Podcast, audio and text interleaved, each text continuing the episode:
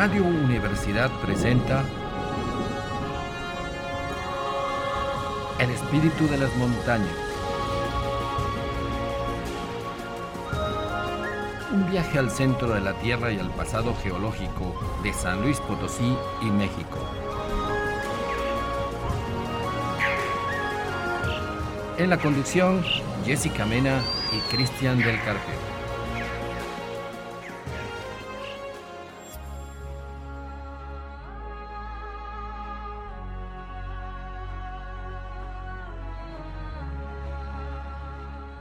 Hola, ¿qué tal? Muy buenas tardes, feliz domingo. Esperamos que haya salido al campo, a las montañas, a la ecología. Se trata de eso este programa. El espíritu de las montañas lo invita a que disfrute directamente de la naturaleza, de, nuestras, de nuestros parques nacionales, de nuestras montañas, efectivamente, el último patrimonio que al parecer nos queda.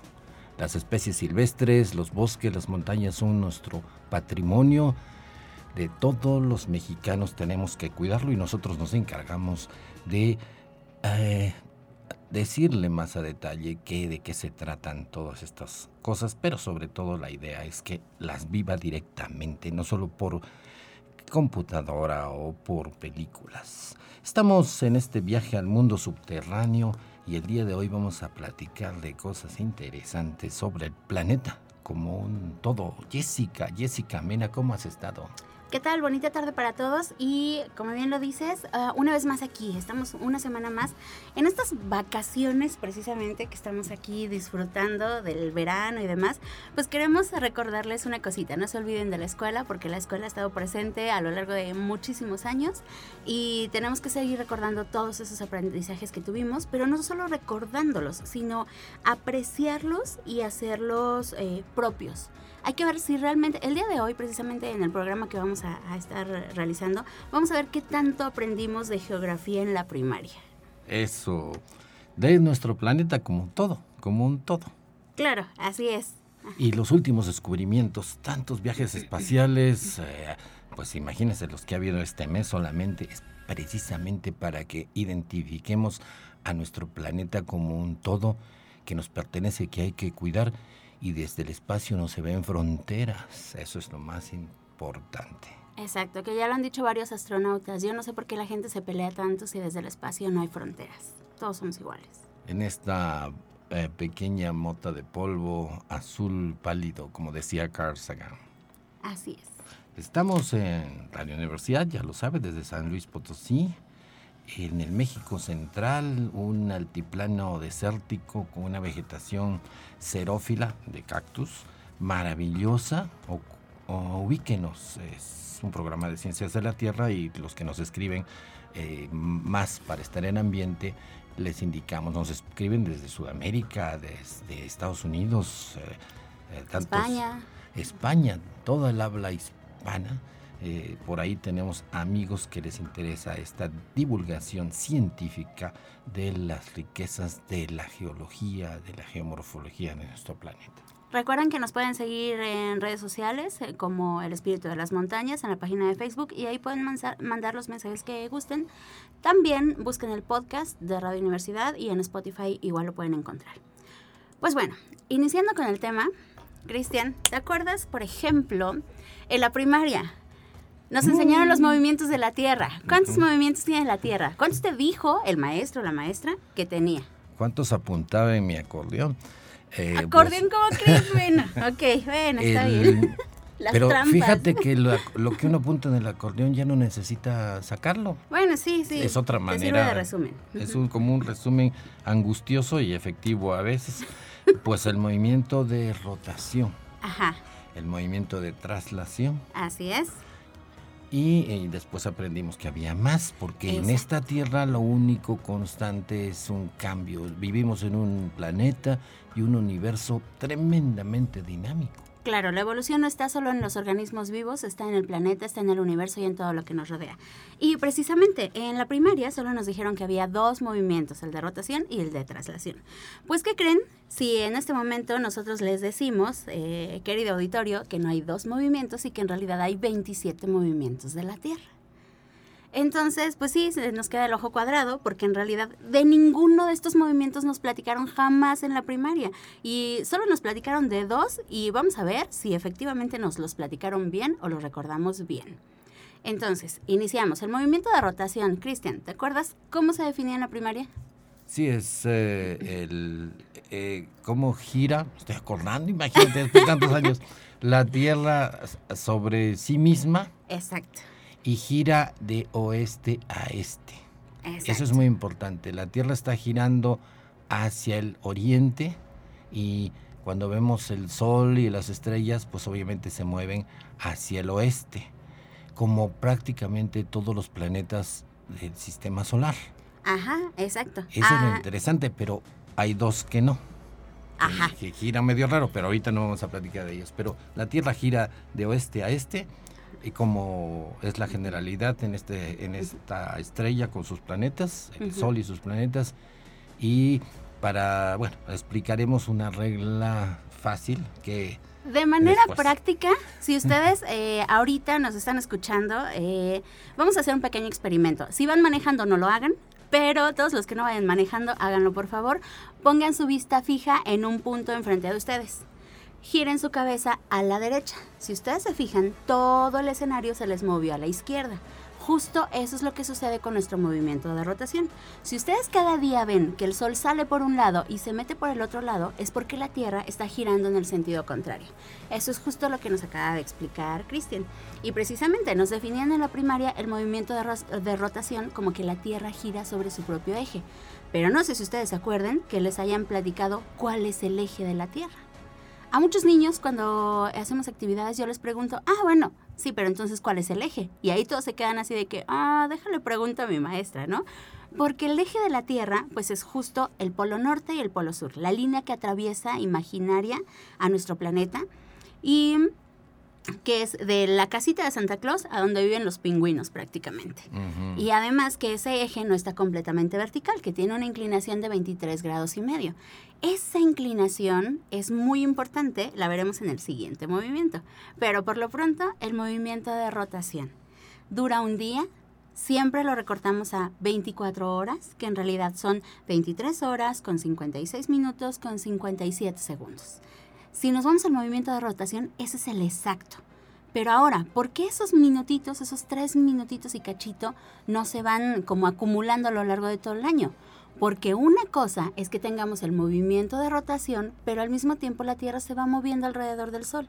Entonces esos minutitos que nos faltan en el movimiento de rotación se van ajustando por la velocidad en la que nos movemos alrededor del Sol.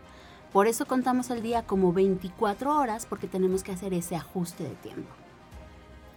Perfecto. ¿Con respecto al Sol o con respecto a las estrellas? Exacto. Ajá. Sí, tenemos también diferentes tipos de años, pero no nos vamos a complicar en eso. Lo vamos a dejar por lo pronto con respecto al Sol. Una cosa, la brújula cuando ustedes, bueno, los que no, los que todavía tenemos brújula y no GPS, que a veces fallan, prefiero la brújula. La brújula falla cada 100 millones de años porque se cambian los polos. Ahora no menosprecien a las brújulas, hasta la que le salió en las azucaritas, cualquiera de esas son buenas. Esa brújula apunta al polo norte magnético. Así es. No coincide con esa, ese poste que tiene una espiral rojo y blanco, que es donde vive Santa Claus, porque ese es el polo norte geográfico. El polo norte magnético, donde apunta la brújula, está un poquito alejado, está por las islas del norte de Canadá. más o menos unos 8 grados. Dependiendo de dónde. De hecho, esa variación de la brújula con respecto al polo norte geográfico sacó mucho de onda a Colón. De hecho, en su, en su diario lo anota. Porque va pasando por el Atlántico y desde, desde España pues apuntaba directamente a, al polo norte magnético que cruzaba por el polo norte geográfico y sus mapas iban eh, al centavo. Ajá, muy bonito, todo y coincidía con la estrella polar y todo de repente se mueve a través del Atlántico y varía, porque ahora sí la brújula de Colón sigue seguía apuntando a, al polo norte magnético y se le hace un angulito y él dice, ching, aquí hay algo raro. Y ya mero se andaba regresando por ese detalle y después otra vez... Que se hubiera regresado. quién sabe, pero así. Pero pues eso, y más o menos en México varía como 7 grados y está indicado. Todos los aviones y demás se mueven por el polo norte magnético, eso hay que aclarar, porque para qué le van a cambiar, aunque tengan GPS, el polo norte magnético es la referencia. Exacto. Y bueno, tenemos estos dos polos nortes, el magnético y el geográfico, que además se mueven. Cada vez que sucede un terremoto que es de grandes proporciones, se puede llegar a mover este, esta, esta referencia a nuestros polos norte. Entonces hay que tener eso en cuenta, por ejemplo, con el, el, movimiento que se dio en el terremoto de Chile y en el terremoto de Japón, se movieron también eh, estos polos. Pero bueno, entonces, el movimiento de rotación, ¿listo? Sí, solamente mencionando eso, que sí efectivamente se mueven a su vez de eh, poco a poco. Ese punto en el norte de Canadá pues varía porque el, polo norte magnético se forma por movimientos en el núcleo líquido de la Tierra. Ese núcleo líquido es como un dínamo muy lento, pero que funciona porque hay muchísima masa. Eh, ese núcleo líquido funciona como un alternador de coche y crea un campo electromagnético que es lo que dirige a las brújulas, eh, que hace que la Tierra sea como un imán y permite que la vida ande por la Tierra sin necesidad de estar cubierta por agua, como la primera vida que apareció, y todas las partículas del Sol, las partículas dañinas, los rayos cósmicos, como se llaman, se van a los polos, pues vienen del Sol cargados de magnetismo, partículas positivas y negativas, y terminan yéndose a los polos, como si fueran brújulas atómicas. Las líneas del campo las desvían y las mandan hacia los polos. Y al chocar con las altas eh, capas de la atmósfera, con los átomos que andan por ahí, crean las auroras boreales. Así es. Esos colores que se ven tan padres. Eh, las auroras boreales, porque pues en Europa las ven muy seguido, y las auroras australes, porque igual hay en el polo sur, en la Antártida, pero pues como hay muy poca gente viviendo por ahí, pues, los pingüinos las disfrutan muy bien. de hecho, les, los deben sacar de onda los pingüinos. Claro. Exacto. Este es el viento solar que nos llega del Sol. Y ese, justo el que dices, es otro de los movimientos de la Tierra, el movimiento del núcleo terrestre. Esta bola sólida que tenemos ahí en el interior de la Tierra que va girando, ese es otro de los movimientos de la Tierra. Hay que recordar que los campos magnéticos en realidad ahorita los tenemos invertidos y más o menos cada entre 20 y 30 mil años esa, esa polaridad de polo norte y polo sur se invierten. Es decir, que a veces tenemos en, en la casita de Santa Claus, en el polo norte geográfico, tenemos el polo sur magnético cada 20 o 30 mil años se da esta secuencia. No es que sea repentina, sino que se van moviendo de poco en poco, entonces estas líneas de campo pues se van modificando. Por eso cuenta la leyenda incluso que en lugares como Cancún, que están prácticamente en la zona tropical de nuestro planeta, se han llegado a ver auroras boreales. Es parte de este movimiento que tenemos en el campo magnético de la Tierra. Exactamente. Otro de los movimientos que se supone que aprendimos en la primaria es el movimiento de traslación. A ver, ¿cuál es ese? El, movimiento alrededor del Sol que efectúa la Tierra cada año. Exacto. ¿Y cuántos planetas tienen movimiento de traslación? Pues eh, prácticamente todos. ¿Todos? ¿Y cuántos tienen movimiento de rotación? Eh, todos igualmente. Todos, exacto. Entonces, Excepto cuando... a veces la luna. Bueno, ahorita vemos eso. Bueno, no, sí, eh, también, también. Nada más que está mm, acoplada. Acoplada se llama. Está, eh, bueno, yo le explicaremos por qué siempre le vemos la misma cara. Hay planetas que también muestran la misma cara al Sol más o menos y giran muy lentamente. Incluso con todos los planetas que se han encontrado, pero regresemos al movimiento de traslación. El movimiento de traslación nos decían que precisamente es el, el giro de la Tierra alrededor del Sol. ¿Y cuánto dura? 365 años, eh, 365 días. Exacto. Pero tú tienes un número más, más exacto. Exacto. Los 365 días es lo que decimos siempre, es nuestro calendario civil, pero si nosotros nos vamos exactamente a medir la posición del Sol, de la Tierra y de las estrellas, este día varía un poquito. Son, bueno, este año, perdón, varía un poquito. Son 365 días y un cuarto de día o seis horas, pero de manera exacta 365 días con 5 horas y 48 minutos. O sea que al cabo de algunos años nos sobran días. Sí, nos sobran y nos faltan al mismo tiempo, porque aquí tenemos dos ajustes muy importantes. Quiere decir que cada cuatro años se van juntando más o menos las 24 horas de un día más y por eso tenemos el año bisiesto. Un día más de vida en el año. Exacto, el 29 de febrero. Entonces se agrega ese día.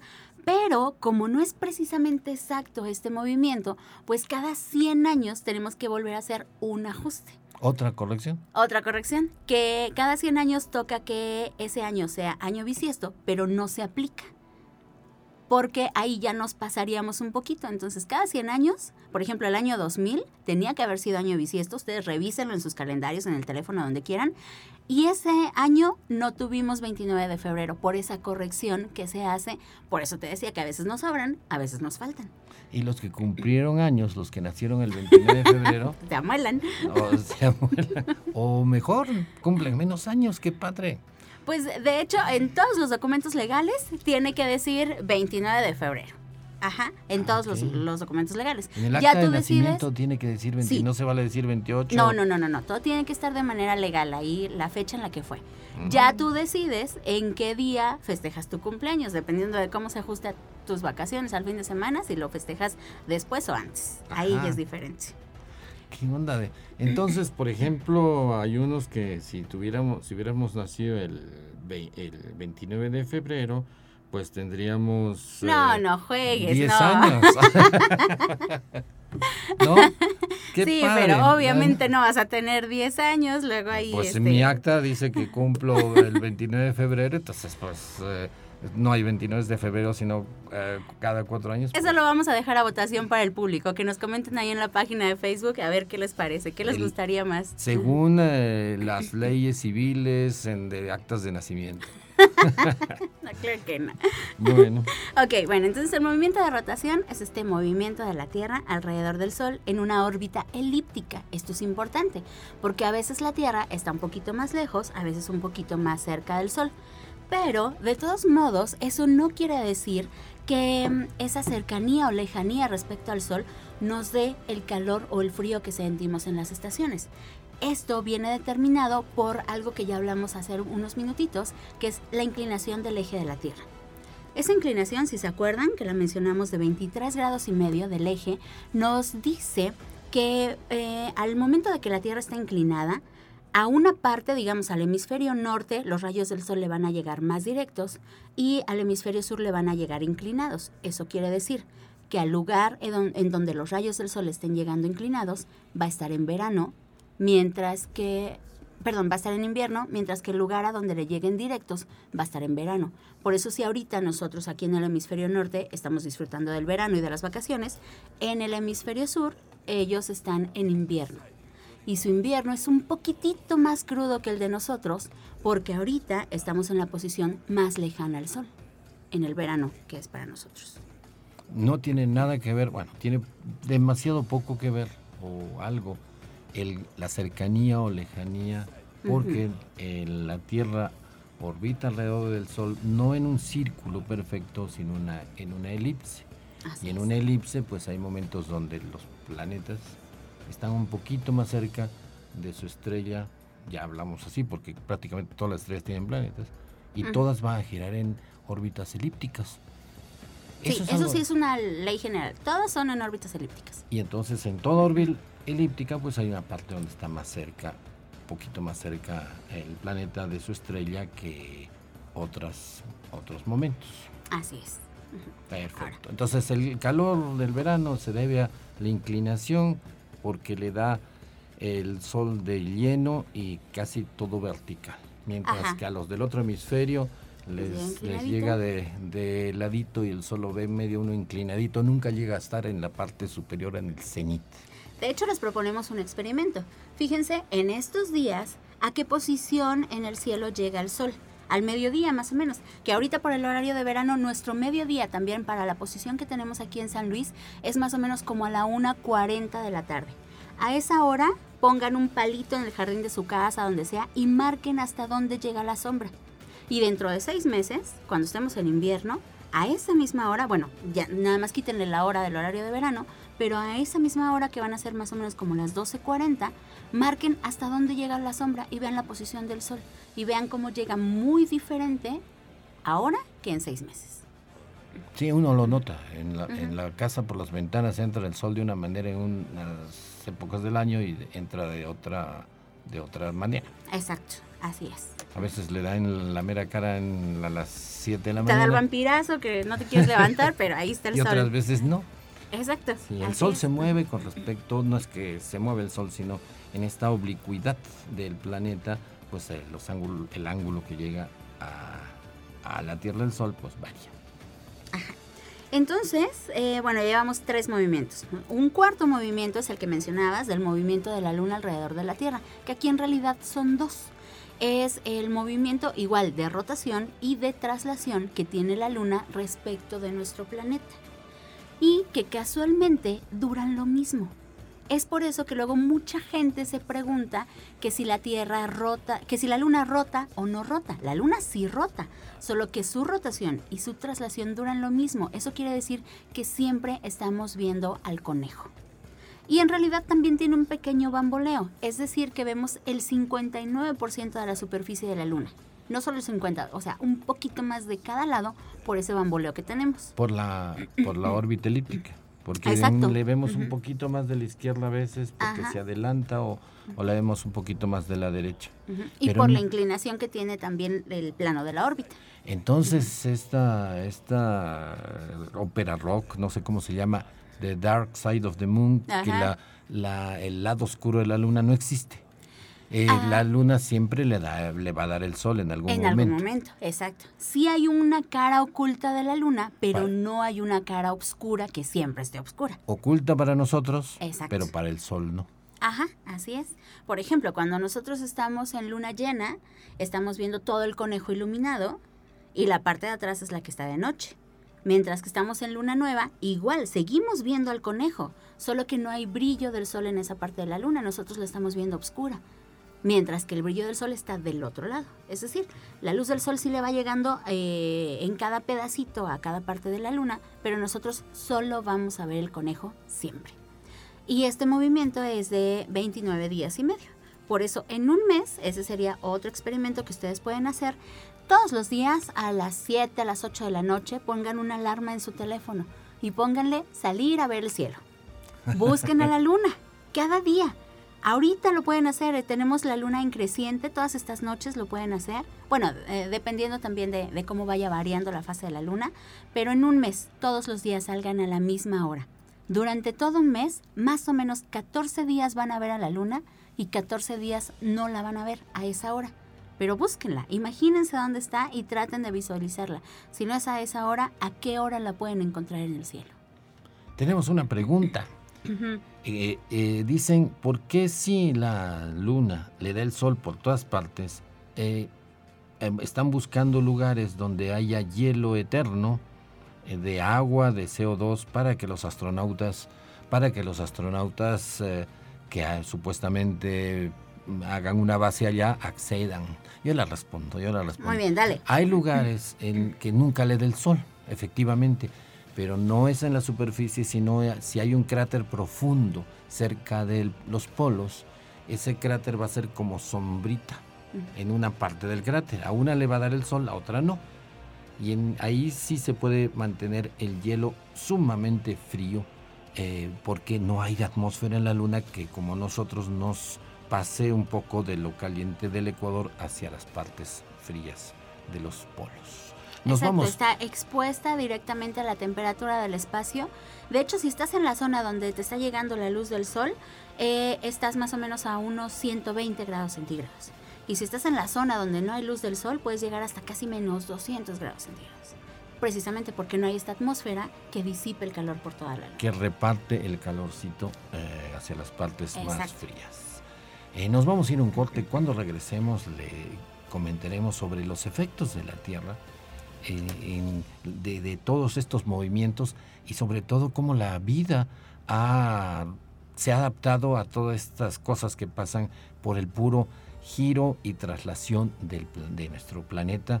Y sumado con toda la dinámica, la vida ha evolucionado y somos producto de estas cosas, de este planeta que tiene tantos movimientos, 24 al menos, y cómo han pasado las épocas glaciares, cómo ha evolucionado la vida junto con la geología del planeta.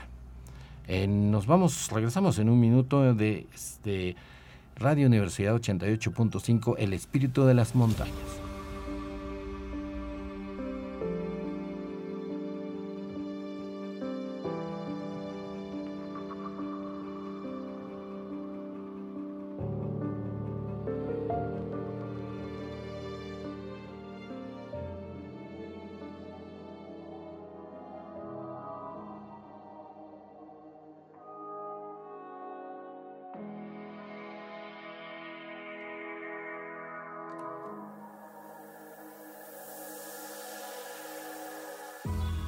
Estamos de regreso en el programa que lo acerca a la geología, a la planetología. El día de hoy estamos hablando precisamente de el planeta Tierra como planeta, con sus movimientos alrededor del Sol, con sus movimientos sobre sí mismo y cómo eh, todo esto afecta junto con la presencia de la Luna para hacer este planeta tan dinámico, a la vez tan...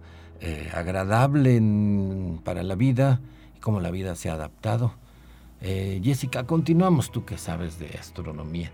Entonces, tenemos que la Tierra se mueve eh, sobre su propio eje, alrededor del Sol, pero este movimiento no son solamente perfectos, no existe un círculo perfecto en el universo, no existe nada que no cambie con el tiempo y todos estos cambios pues afectan.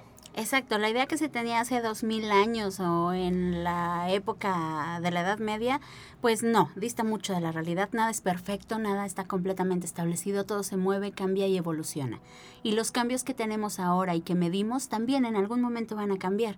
Y parte de esos movimientos son precisamente todos los movimientos que hemos podido estudiar acerca de nuestro planeta.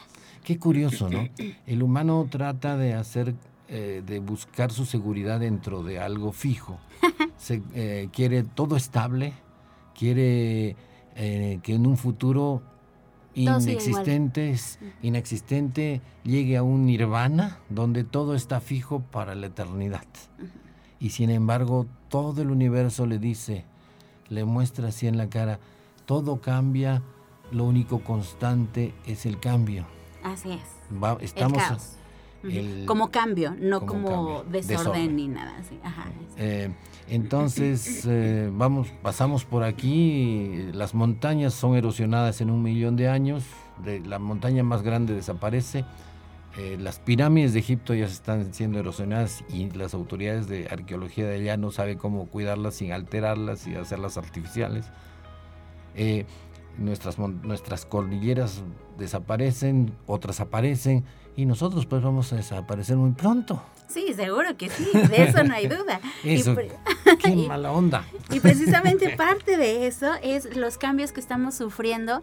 Em, por ejemplo, si hablamos de otros de los movimientos de la Tierra, tenemos el movimiento de precesión. Este movimiento nos dice que tenemos el eje de la Tierra, este, esta línea imaginaria que va del polo norte al polo sur, y que ese eje, el polo norte, apunta directo a la estrella polar a Polaris, que es la estrella como la llamamos actualmente. Pero ese eje no siempre apunta a esa estrella. En realidad, ese eje, la Tierra, tiene un bamboleo. Todos en México y los que nos escuchan de otros países, por favor, busquen qué es un trompo. El trompo, que es un juguete mexicano muy típico, que prácticamente todos hemos jugado, niños y niñas, eh, cuando tú lo lanzas va girando de una manera vertical muy bonita, pero cuando empieza a perder energía, tiene este pequeño bamboleo hasta que finalmente se cae, pierde toda su energía. Como una pirinola. Como una pirinola, oh, exacto. Así tú la haces girar y estás viendo el resultado y sin embargo ahí como que ya se comienza a bambolear y la puntita de la pirinola hace como un circulito. Exacto. Entonces, justo ese es el movimiento de precesión que tiene la Tierra. No es que se le esté acabando la energía, simple y sencillamente es que hace ese bamboleo. Y ese bamboleo, pues, eh, pongan su reloj para que estén atentos, dura 25.800 años.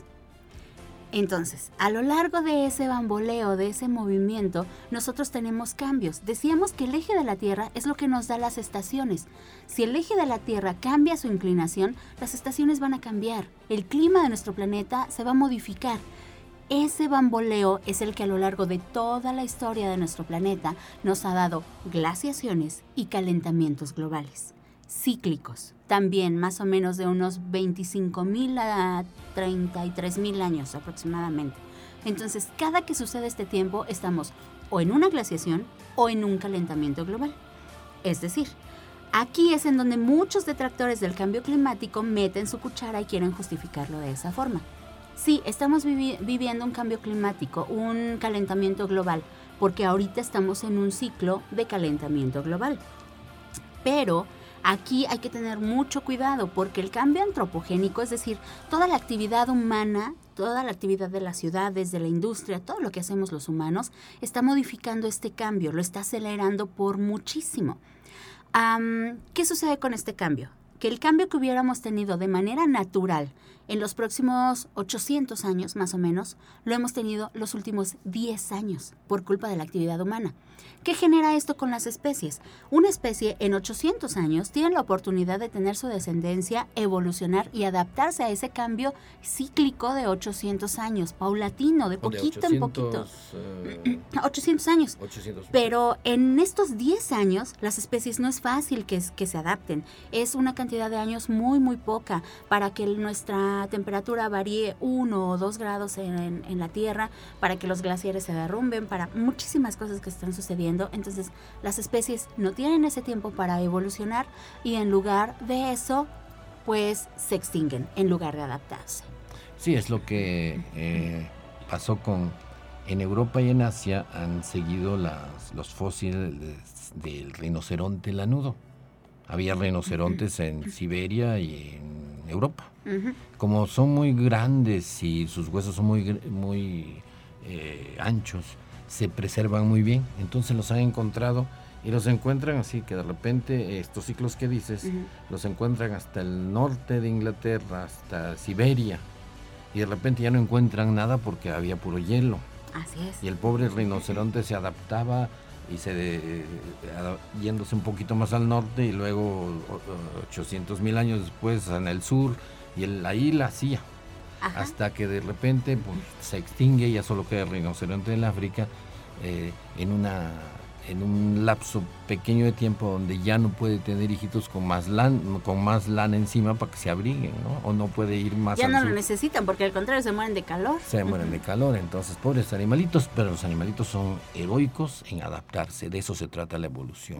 No se puede hablar de la Tierra sin hablar de cómo se cambia también la vida. Exacto, así se forman las migraciones. La película de la era del hielo nos lo marca de una manera muy efectiva, entonces pues está padre.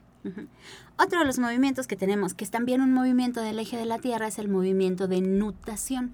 Este no dura tanto. Este, em, a lo largo de esa vuelta que decíamos que es un bamboleo de la Tierra, hay como pequeños rizos pequeñitos. Entonces, a lo largo de esa vuelta gigante de 25.800 años que modifica el clima de la Tierra, hay ondulaciones pequeñas que duran 18 años y medio.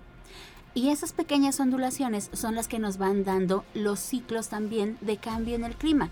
Si ustedes se han fijado, a lo largo de su vida hay años que son más cálidos, con más lluvia o con menos lluvia que otros. Hay algunos que son más fríos. Por ejemplo, este invierno pasado, eh, usualmente tenemos un invierno de diciembre, enero y febrero bastante crudos, con mucho frío. Bueno, para el frío que estamos acostumbrados aquí en San Luis, que nunca neva, pero es bastante frío para nosotros. Pero este año estuvo muy cálido. Hubo muchos días de calor. Eh, casi no bajaron frentes fríos, no llovió, no estaba nublado, entonces fue muy cálido a diferencia de otros. Estos ciclos precisamente se dan por este movimiento de nutación, además de que ahorita se le está sumando el cambio climático. Y estos ciclos también son los que, ah, si ustedes en algún momento han escuchado el fenómeno del niño y la niña, estos cambios de nutación eh, favorecen o perjudican a esta clase de ciclos. Sí, son fenómenos que en las corrientes a los que se refiere Jessica, el fenómeno del niño le llaman así porque apareció terriblemente en Sudamérica. En Sudamérica eh, ha oído de las Islas Galápagos, de la costa de, de Perú y Chile, que es una ecología increíble de producción de peces. Es riquísimo, hay especies, hay las famosas anchoas, sardinas, y ven millones y millones de aves marinas y ha habido culturas eh, eh, de los incas y antes de ellos y de repente ocurre este fenómeno y esas corrientes frías que aunque no se puedan bañar a gusto, sin embargo traían mucho plancton y mucha producción de peces y de aves y de pesca, de repente entra una corriente cálida y se acabó. Lobos marinos, eh, focas, pingüinos que han llegado a adaptarse buscando esos peces y los peces y las aves y las culturas preincaicas comienzan a morirse porque se acaba, hay un cambio brusco y causa un caos terrible para la ecología. Exacto, se modifica la temperatura, se modifican las lluvias, a veces hay grandes épocas de sequías o hay incendios o hay inundaciones y todo es debido a estos fenómenos y a este cambio que está sufriendo el planeta y el clima. Sí, el, planeta eh, actualmente ya se considera que es un casi como un ser vivo. No quiere decir que tenga cualidades de ser vivo, pero estamos hablando de, son sistemas como nosotros que se autorregulan. Decíamos que la atmósfera transporta, la atmósfera y el agua transporta temperaturas eh, de un lado al otro. Por ejemplo, la corriente del Golfo, tan cálida, tan a gusto en el Caribe, eh, da la vuelta y va a dar al al Atlántico Norte, donde gracias a nuestra corriente del Golfo, pues Inglaterra vive muy a gusto, no tan fría, con mucha lluvia, eso sí, y hay pues hay producción agrícola y ciudades eh, en Noruega y toda esa zona. Sin nuestra corriente de nuestro Golfo de México, que va hacia allá, sería terrible.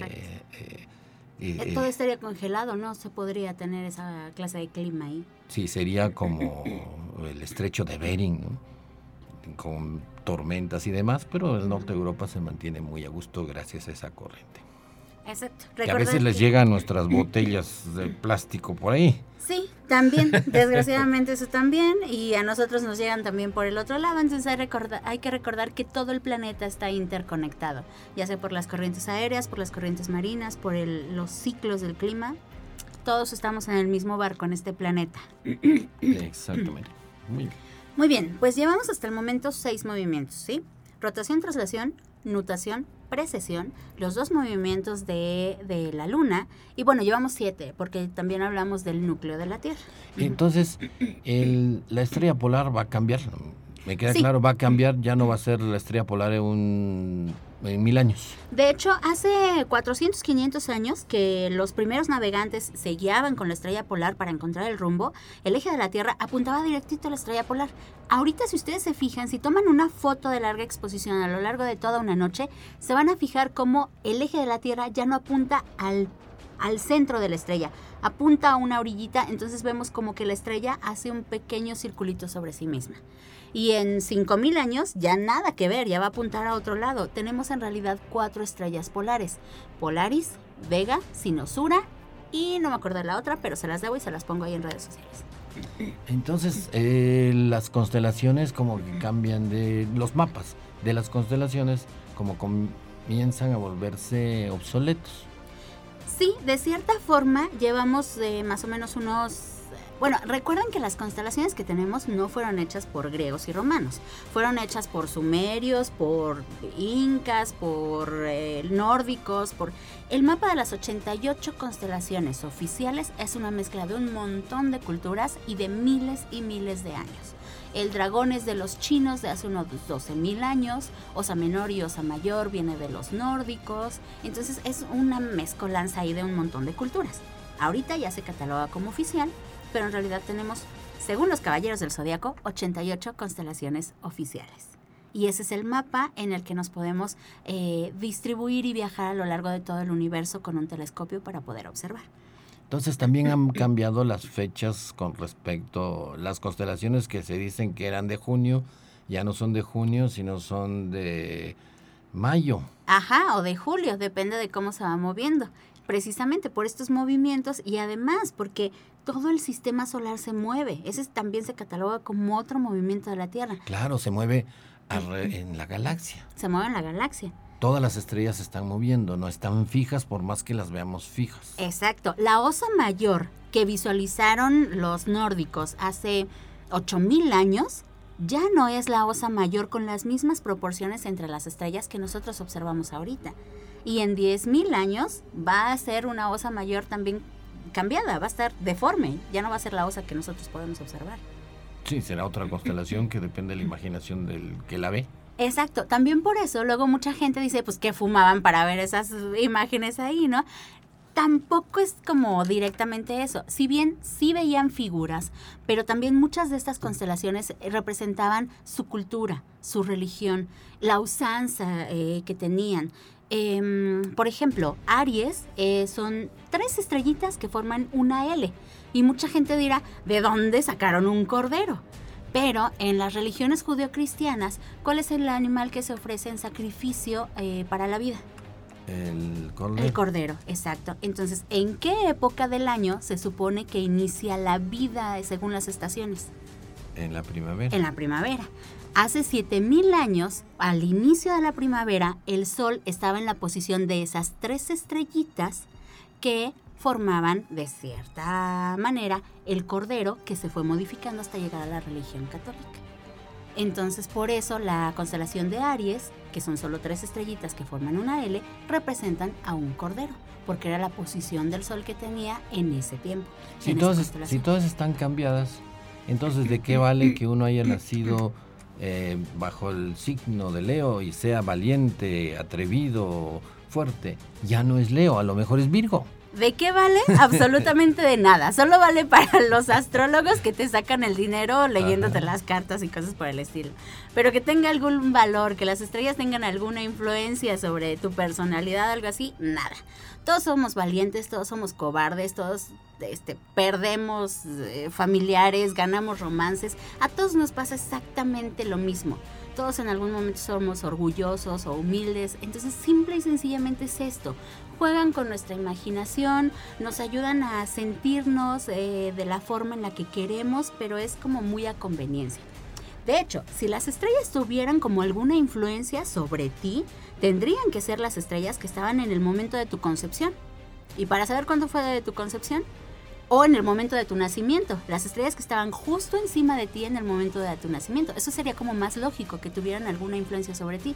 Entonces, si las constelaciones del zodiaco, que no son 12, en realidad son 14, se le suma la constelación de Ofiuco y la de la ballena, fueran válidas, no serían válidas para todo el planeta.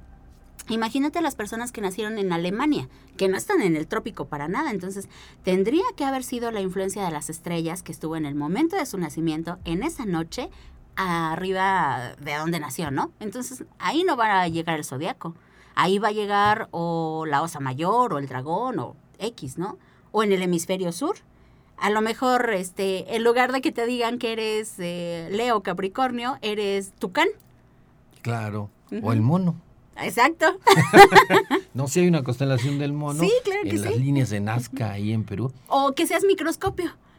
Ah, la constelación del microscopio. y ahí se ve, ¿no? Los, no, de la, del sextante, mm, la del telescopio, cuando los exploradores eh, españoles y portugueses bajan al hemisferio sur, en el Atlántico, en el Pacífico, ven nuevas constelaciones y en su mente había que pues, bautizarlas. había que bautizarlas y pues yo también tendría en la mente siempre el, el, sextante porque es mi instrumento para medir los ángulos estelares y lo tengo ahí esa constelación a ver la veo que tiene un, una forma así media de instrumento el sextante. Exacto el microscopio el caballete de pintor el telescopio hay un montón de objetos modernos precisamente de estos navegantes que bautizaban imagínate en esta época el celular. Tal vez, sí, probablemente. de hecho, eh, hay constelaciones de cuadraditos. el gran cuadrado de Pegaso. Ese sería el gran celular. Ajá, pero no, eso ya estaría muy chafa. sí, eso ya, ya, no. lo que queda claro es que cada cultura ve en las estrellas lo que tiene en la mente. Exacto. Entonces, pues si, si es en la selva van a haber changos o cocodrilos. Y si es en el norte van a haber osos. Así es. Exactamente. Y recordar también que muchas de las culturas prehispánicas hicieron sus constelaciones, tenían la referencia de sus dioses, el, el tianguis, que son las Pléyades. Las que están encima del toro, ese grupito de seis estrellitas que anda en invierno. Exacto. Muy conocidas, era el tianguis. Exacto, para nuestros antepasados de aquí de México era el tianguis. Claro que ningún catálogo oficial lo tiene como tal, pero porque se toman en cuenta como referencia las culturas anteriores, ¿no? Entonces, a partir de que se da la conquista aquí, pues no se toman en cuenta esas estrellas, pero bueno, igual existían. Muchas culturas, los mayas eran son reconocidos actualmente a lo largo de todo el planeta como grandes astrónomos. Sin embargo, en este calendario oficial no hay ninguna de sus constelaciones, pero no quiere decir que no lo hayan hecho. Muchas culturas las registraron. De hecho, si ustedes se meten en alguno de los simuladores que hay del cielo, pueden cambiarle la, el, performance de las estrellas. En los planetarios. Eh, en los planetarios, en los simuladores del cielo. Y ahí pueden poner las estrellas, las constelaciones mayas, chinas, etc. Entonces es muy divertido eso. Pero bueno, entonces, eh, con los movimientos de la Tierra ya dijimos que el sistema solar también se mueve. El Sol, junto con todos sus planetitas, se va moviendo alrededor de la galaxia. Y eso, a eso se le llama el año galáctico, que dura más o menos unos 250 millones de años.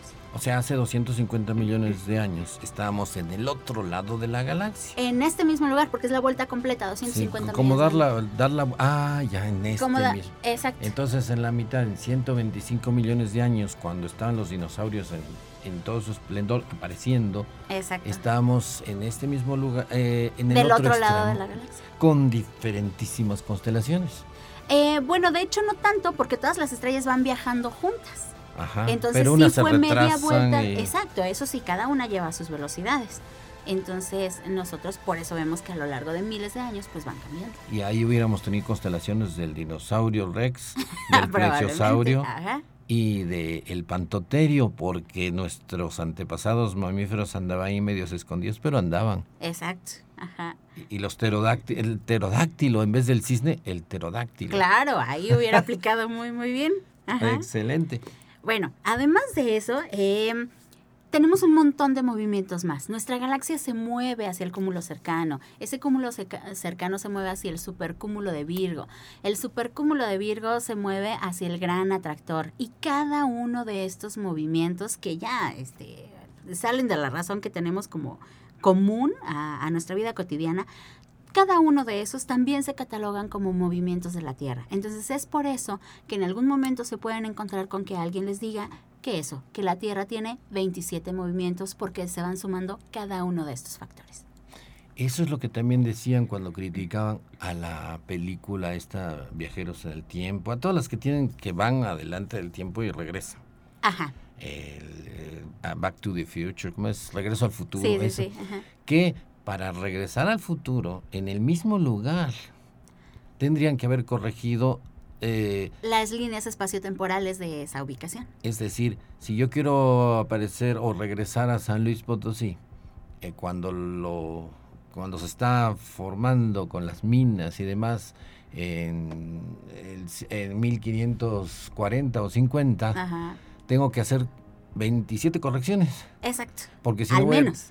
al menos. Porque si no voy a regresar a un lugar y va a ser el mero espacio porque la Tierra ni siquiera llega todavía ahí. Exacto, más las correcciones cuánticas, gravitacionales y de la velocidad de la luz para que puedas hacer ese viaje. Entonces el DeLorean no puede llegar a la misma pista. Mm, no, no va a estar en el mismo lugar, definitivamente. va a estar en otro lugar de la, al menos de la galaxia. Así es y la galaxia también a su mismo tiempo del universo. Porque además hay que recordar que mientras tomamos objetos más grandes, las velocidades son mayores. La velocidad de rotación de nuestro planeta son 1600 kilómetros por hora. Y apenas, vamos hechos la mocha, apenas en rotación. De rotación. Por eso es que cuando, el, cuando se quiso seguir un eclipse, eh, se contrató al Concorde que volaba a la velocidad del sonido, más o menos 1300 kilómetros por hora, y le aceleró para medio, para medio ver, seguir viendo el eclipse por varias horas. Así es. Por eso cuando, eh, querido oyente, cuando usted eh, va en un avión que, que vuela hacia el oeste, alcanza al un poquito al sol. y puede ver una, una puesta de sol más de una hora. más y puede ahí dejar volar la imaginación eh, en la puesta de sol que principito ni principito. Exacto, como el principito que vio 43 veces una puesta del sol, lo mismo le puede pasar. Solamente hay que ir en un avión. Exacto. Se nos acaba el tiempo, Jessica. Qué padre está la plática. Eh, qué triste que uno no puede regresar en el tiempo porque regresaría en otro espacio. El DeLorean no funciona. Ajá, como tú dices que te gustaría vivir en otra época. Y llegar a regresar a los 60 no solo es regresar en el tiempo, sino en el espacio. La Tierra en los 60 estaba muy... En el, alunizaje, en el, de pasar el aniversario. Sí, estaba en otro lugar. Así es. Entonces, si yo quiero regresar, tendría que regresar allá, atrás. No solamente en tiempo, sino en espacio, espacio en distancia. Así es. Nos vamos. Eh, ha sido el espíritu de las montañas el día de hoy. Pues hemos platicado de los movimientos, de algunos de los movimientos de nuestro querido planeta, el cual intentamos mostrarle para que lo valore, para que valore este, esto que somos la vida que aparece en esta roca, la tercera roca a partir del Sol. Es nuestro planeta rocoso que seguiremos explorándolo con especialistas, con información, con noticias que, que de los descubrimientos, tanto en otros planetas como aquí, los compararemos en este programa que intenta atraerlo hacia nuestro planeta interior, en nuestro planeta lleno de riquezas, no solamente de metales, de petróleo, sino también de historia y tiempo profundo de la vida del cual venimos por evolución. Perfecto, nos vemos la próxima semana. Gracias a Lalo Carrillo en Controles. Hasta la próxima. Radio Universidad presentó El espíritu de las montañas. Ha sido un viaje al pasado geológico de San Luis y México lo invitamos el próximo domingo en punto de las 6 de la tarde, aquí en Radio Universidad. En la conducción, Jessica Mena y Cristian del Carpio.